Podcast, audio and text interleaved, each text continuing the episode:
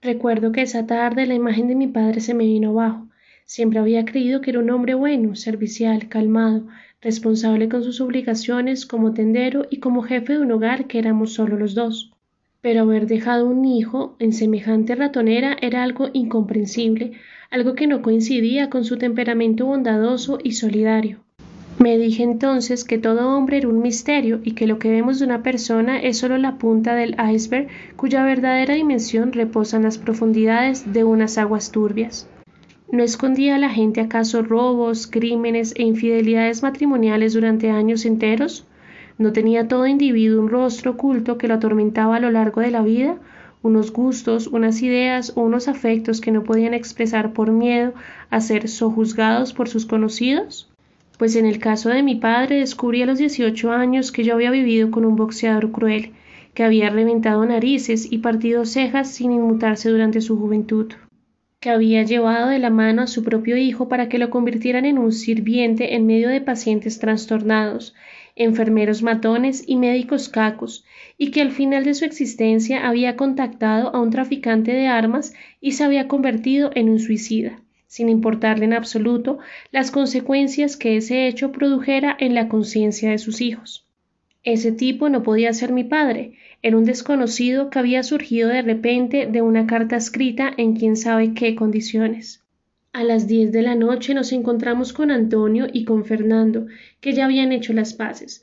Cogimos por segunda vez en el mismo día un bus en la avenida Caracas y nos bajamos en el punto exacto donde comenzaba el camino que conducía a la fundación. La noche estaba cerrada y una suave brisa mecía los árboles que estaban a nuestro lado.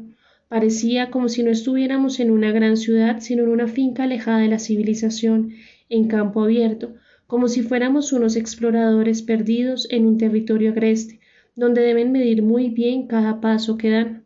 Los tres llevábamos las manos metidas en la chaqueta para contrarrestar el frío que bajaba de las montañas. Al cabo de una caminata de tres o cuatro minutos divisamos las luces de la edificación. Solo estaban encendidas las de la entrada, dos bombillos moribundos, y una luz que provenía de un sótano y que iluminaba una ventana que estaba a la altura de los pies una especie de claraboya que daba un estrecho marco de cemento que rodeaba la casa. Usted se queda en el primer piso, le dijo Fernando, cuidándonos la espalda y avisándonos si hay moros en la costa. Vigile bien, porque si este cabrón nos llega a descubrir, la cosa se va a poner fea. ¿Y cómo les voy a avisar? Silbe cualquier vaina, lo que se le ocurra, y nosotros ya sabemos que hay peligro. Antonio y yo vamos a subir al segundo piso donde deben estar los dormitorios y buscamos a ver en qué cuarto tienen a Bernardo. Bajamos con él y nos largamos de aquí cuanto antes. Tengan cuidado porque este lugar es una mierda, dijo Fernando con la voz pausada. Se notaba que la atmósfera insana de la vieja casona lo asustaba. ¿Cómo vamos a entrar? preguntó Antonio. Las ventanas de la cocina permanecen abiertas, contesté enseguida. Me di cuenta de que los postigos no se pueden cerrar.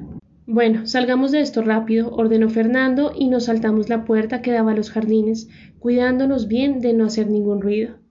Cuando ya estábamos en el perímetro de la casa, unos gritos que venían del sótano y que alcanzábamos a escuchar a través de la única ventana iluminada que daba la fachada nos hicieron poner la carne de gallina.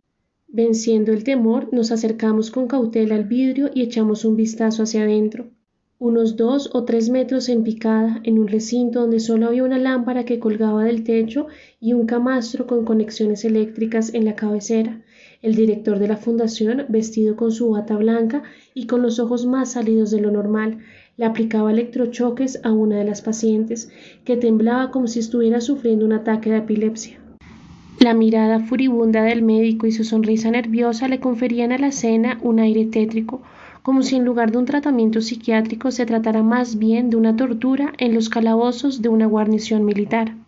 No supimos qué hacer y nos quedamos paralizados en silencio. Cuando menos pensamos, oímos un golpe a nuestras espaldas y sentimos que algo se desplomó sobre el piso de cemento. Pegamos un salto y nos dimos la vuelta para ver qué diablos estaba pasando. El enfermero calvo había noqueado a Fernando y estaba listo para despacharse al segundo de nosotros. Yo no alcancé a responder como las circunstancias lo meritaban, pero Antonio, que desde pequeño se había criado a golpes en las calles del sur de Bogotá, se abrió la chaqueta en dos segundos y sacó una varilla de unos dos centímetros de diámetro y unos cuarenta de largo. Se lanzó en plancha como si fuera una defensa de fútbol que tuviera que frenar en seco a un delantero que está a punto de anotar un gol. Derrumbó al enfermero y lo empezó a machacar con la varilla en las espinillas y después en los muslos y en la cadera. Yo me desperté de mi letargo y entonces me eché encima del gorila y lo cogí a puñetazos. Al fin el tipo perdió el conocimiento. Quedamos jadeantes, sudorosos, todavía con miedo. Menos mal trajo eso, hermano, le dije a Antonio señalando la varilla. Miremos cómo está Fercho, propuso él acercándose a nuestro amigo. Logramos que recuperara el sentido y lo ayudamos a ponerse de pie. El enfermero lo había golpeado en la nuca, pero no era nada grave. Quedó atolondrado con mareo, pero poco a poco recuperó la agilidad mental y preguntó ¿Habrá más gente encargada de vigilar esto? No, no creo, dije yo. En el día deben ser las señoras de la cocina y alguna enfermera más, y en la noche solo este cabrón. Saquemos a Bernardo ya y vayámonos de aquí, afirmó Toño mientras agarraba al enfermero de las muñecas y lo arrastraba hacia la entrada. La puerta estaba abierta, así que lo dejamos en la parte de adentro, sobre un tapete roto, y nos dispusimos a subir a buscar el cuarto de Bernardo. Un segundo, dijo Fernando y se sacó los cordones de sus botas con rapidez. En dos minutos amarró al enfermero de pies y manos con nudos bien apretados.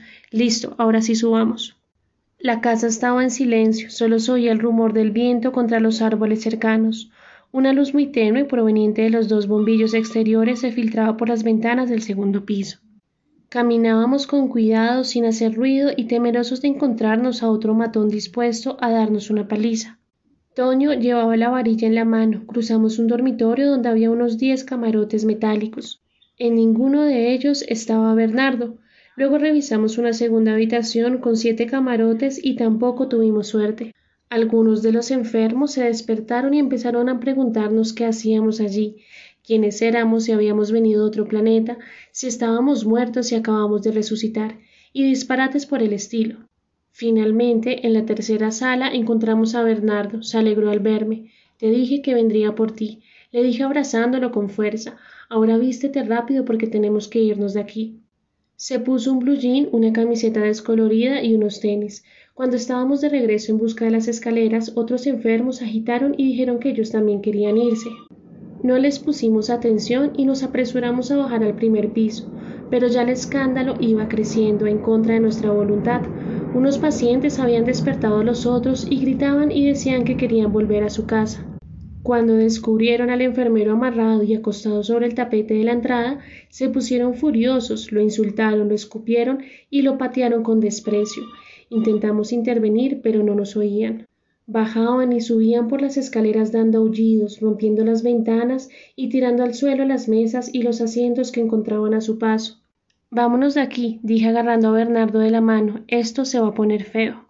Arriba en las habitaciones escuchamos que estaban desarmando los camarotes, que rompían los vidrios con las tablas y arrojaban objetos al exterior de la casa. Era como si al ver al enfermero impotente, una fuerza bestial que había estado reprimida durante mucho tiempo estallara de manera caótica y desenfrenada, como un volcán o como un maremoto que se lanza sobre la costa destruyendo casas, árboles y personas. Era la fuerza de la naturaleza que iba creciendo minuto a minuto. Los enfermos se tomaron el segundo piso y después el primero. Tal vez el director, encerrado en el sótano y pendiente de su sesión de electrochoques, no alcanzó a escuchar los primeros desmadres, porque no aparecía por ningún lado. Atravesamos el jardín y decidimos no intervenir en la catástrofe. En el fondo, sabíamos que un hábito de venganza animaba también esta rebelión. Durante mucho tiempo y de manera impune, el director y su enfermero habían sometido a los pacientes, los habían hecho aguantar hambre y sed y quién sabe qué más atrocidades habían cometido. Había llegado el momento del desquite y lo mejor era hacernos a un lado y no participar en el asunto. Luego, confirmándonos nuestra intuición, Bernardo nos contaría que ambos hombres violaban a las enfermas jóvenes que más les gustaban, golpeaban a aquellos que se ponían intransigentes con los palos y fuetes de equitación, y que si las cosas se salían de control, entonces acudían a la sala de electrochoques que era el terror de los internos. Cuando saltamos la puerta metálica que daba al camino, vimos que estelas de fuego salían ya por las ventanas de la cocina. Todos los vidrios estaban rotos y objetos de diversa índole seguían siendo arrojados por las ventanas. Gritos y consignas que no entendíamos sobresalían en medio de la confusión y llegaban hasta nosotros mezclados con los ruidos de las mesas estrellándose contra el cemento, del fuego que iba tomándose ya una buena parte de la casa y del viento que arremetía contra las hojas de los árboles. Andando, le dije a Bernardo y lo cogí de la mano, le dimos la espalda a esa revolución que habíamos iniciado sin querer y empezamos a trotar hacia la avenida.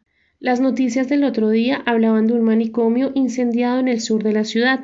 Según los periodistas, el fuego había arrasado la edificación completa y cuando los bomberos habían presentado, hacia las cuatro de la mañana, solo quedaban las cenizas y los restos de algunos materiales metálicos. Las primeras investigaciones arrojaban unos datos que aún no se habían podido confirmar. Un interno se había quedado encerrado en uno de los dormitorios del segundo piso y las llamas lo habían carbonizado. El director había muerto intoxicado por la inhalación de humo en el sótano de la institución. Los enfermos habían liberado al paciente los electrochoques y lo habían dejado a él encerrado, y el enfermero jefe había sufrido graves contusiones cerebrales y quemaduras en todo el cuerpo, y los médicos suponían que no volvería a recuperar sus capacidades mentales al ciento por ciento. Del resto de los pacientes no se sabía nada todavía. Las autoridades suponían que se habían dispersado por la zona y rogaban a los habitantes de los barrios vecinos que reportaran cualquier presencia extraña a la policía o a la defensa civil. A las seis de la tarde nos enteramos de que todos los pacientes habían refugiado en un bosque cercano y que el miedo les había impedido moverse de allí. Después de la explosión de una rabia contenida los había invadido una calma culposa que veinte horas después los obligaba a permanecer escondidos en la montaña. Un campesino había advertido de su presencia a una patrulla de la Cruz Roja que inspeccionaba los alrededores. Sobra decir que no sentimos la más mínima culpa. Ese par de ampones se habían llevado su merecido. Lo único que nos dolía era la muerte del enfermo. Cuando su foto y su nombre aparecieron en la televisión, Bernardo nos explicó que estaba prácticamente catatónico. Nosotros lo único que habíamos hecho era sacar de allí a Bernardo, nada más, y ahora mi hermano se encontraba conmigo en su casa y yo estaba dispuesto a matar a cualquiera que intentara arrebatármelo, y no era fanfarronería, era una certeza que me cruzaba el alma.